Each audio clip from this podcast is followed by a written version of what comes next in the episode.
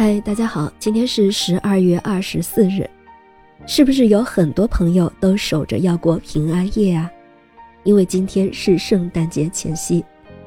大家一般认为圣诞节是在十二月二十五日，那么耶稣的生日也应该就是十二月二十五日。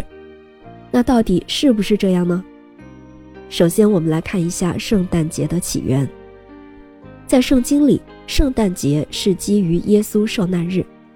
由于耶稣死亡的确切日期在四本福音书中都没有明确记载，而根据早期的基督徒的推测，耶稣受难大约是在三月二十五日或者四月六日。根据圣经旧约预言救世主将死于整岁数或他降临的某一个整年，基督徒以此来推算耶稣的生日。耶稣受难日加上九个月就是他的生日。十二月二十五日，或者是一月六日，这个呀，大家只了解个大概就可以了，因为算起来其实非常的复杂。牛顿对此也进行过计算，而牛顿算出来的耶稣受难日是西元三十四年四月二十三日，但这也是众多计算结果中的一个，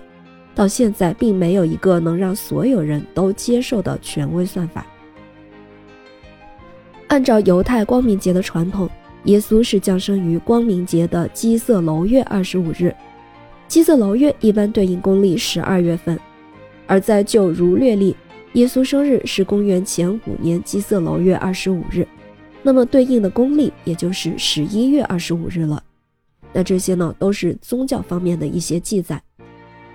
实际上，对耶稣生日感兴趣的人还包括一些天文学家。一九八七年十二月二十四日，英国《泰晤士报》报道过，有天文学证据表明，耶稣基督降生于公元前五年的上半年。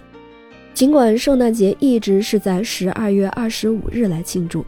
但是英国达勒姆大学的理查德·斯蒂芬森却有不同的看法。他表示，圣马太的福音证明，希律王是在基督降生之后不久死去的。公元一世纪的犹太人历史学家的约瑟说，在希律王死之前不久，曾经发生过月食，而赫罗德大帝在位期间，以色列唯一可见的两次月食发生在公元前五年三月二十三日和公元前四年三月十四日。因此，天文学家的计算可帮助历史学家来发现基督的降生日期。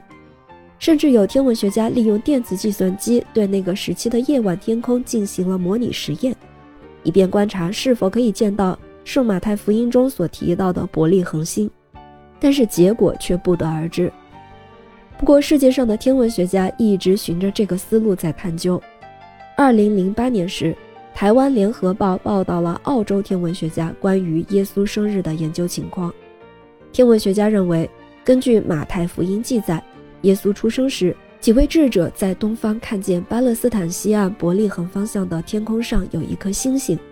于是便跟着这颗明亮的星星来到了耶稣基督的出生地，在马厩中找到了当时还是婴儿的耶稣。这位澳洲天文学家瑞内克表示，公元前二年的六月十七日，正是金星和木星向狮子座星座移动的日子。由于两星距离十分接近。从地面上用肉眼看来，就像一颗明亮的星星照耀普世。他表示，这就是所谓的伯利恒之星，是目前最有力的解释。如果这个研究是正确的，那表示耶稣是双子座，而非之前公认的摩羯座。天文学家瑞内克同时也是天文学杂志《天空与太空》的新闻主编。他说：“天文学是一门精密的科学。”软件可以重现过去数千年来的星体运行位置，并且可以标绘当时行星的所在，从而就可以推算耶稣降生的日子。其实，圣诞节过到今天，传递欢乐的意义已经远远大于它的宗教传统了。也许讨论耶稣的生日，在今天看来并没有太大的意义，但人类本就是好奇的物种，谁又能说去探秘星空就没有意义了呢？感谢您收听今天的故事，Wish you a Merry Christmas。